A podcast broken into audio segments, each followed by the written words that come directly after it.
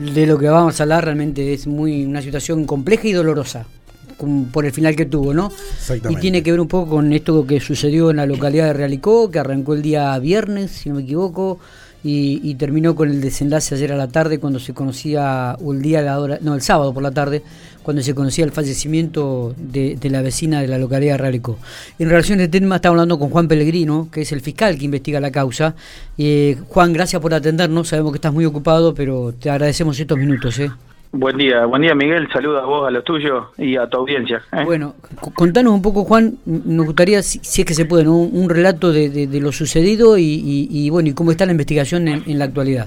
Bueno, en, realidad eh, nosotros fuimos informados el día viernes a eso de las 11 de la mañana eh, por parte del comisario inspector Ernst de la departamental de Relicó, bueno, de un hecho en el cual un perro peligroso, un perro de raza pitbull o mezcla con pitbull, eh, habría atacado a una señora de 87 años de edad en su propio domicilio, entre por la localidad de Relicó.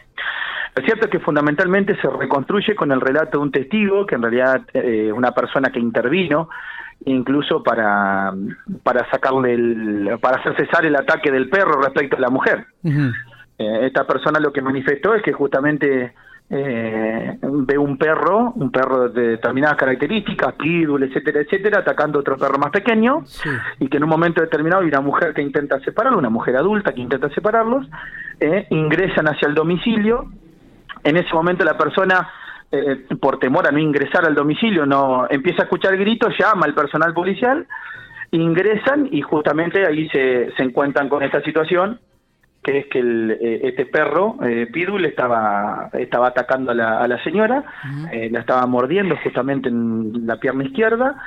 En ese momento esta persona, junto con personal policial, logran hacerse una soga, eh, lo toman del cuello al animal para asfixiarlo, para que finalmente la suelte. Yo en esto técnicamente no tengo tanto conocimiento, ¿no? De cómo, de cómo funcionan estos animales peligrosos. Pero lo cierto es que al asfixiarlo la suelta, logran sacarlo hacia afuera, lo atan eh, a muy corta distancia en una planta y el perro muere por asfixia. Y la señora fue derivada inmediatamente al centro de salud, eh, Clínica Santa Teresita, después por las heridas de gravedad la derivan a, a la Clínica Argentina, aquí en la ciudad General Pico y bueno, lamentablemente nos informan. Primero pasa por una operación con la amputación de una de las piernas y lamentablemente pues no, nos informan del deceso de la señora. Si no me equivoco fue aproximadamente, a mí me avisaron a las 20 horas del día del día sábado. ¿Cómo está la investigación en estos momentos? ¿Hubo allanamientos, hubo procedimientos, se pudo conocer? Se hizo un allanamiento, se hizo un allanamiento y estamos trabajando para estamos trabajando para determinar la eh, para determinar quién es el propietario del animal, del animal peligroso. Estamos trabajando en ese sentido. No puedo dar demasiada información sobre el tema.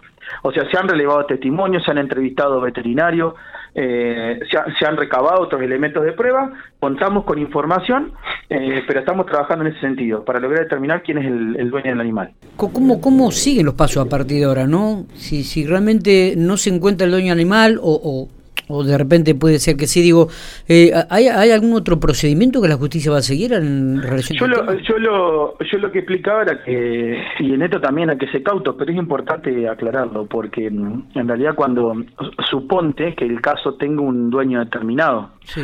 Eh, muchas veces lo que tiene que valorarse es eh, cuál es la norma de cuidado que se viola. O sea, en realidad hay eh, está previsto incluso en ordenanzas municipales y demás, o, en leyes, por ejemplo, de nivel provincial, se determinan que para tener un, un canino peligroso hay, hay determinadas de medidas de seguridad que vos tenés que tener, que tenés que cumplir justamente para la tenencia de ese perro peligroso, como así también se, hay determinadas medidas de seguridad para que vos puedas circular en la vía pública con un animal de esa característica. Cuando eventualmente se constata de que se violan esas medidas de seguridad, esas son las normas de cuidado que eh, completan, si se quiere, el, delito culposo. Esa puede ser una posibilidad. Ha habido casos, por ejemplo, si no recuerdo ahora cuál es el lugar en particular, creo que era un animal que incluso dormía en un, en un auto abandonado, no recuerdo en particular cómo era el caso, pero eh, el perro peligroso termina atacando a una persona, le da muerte con el ataque y se lo termina, eh, terminan imputándole el hecho al dueño del animal a título de dolo eventual. Incluso creo, si no me equivoco, fue condenado, pero ¿Qué es lo, qué es lo importante? Que en realidad hay que analizar todos los elementos de prueba para ver cómo va a ser, cuál es, cómo va a ser la imputación. Por eso hay que, hay que estarse específicamente a, a, las circunstancias concretas del caso. Esta explicación que yo hago en términos generales, hay que ver después en el caso en concreto.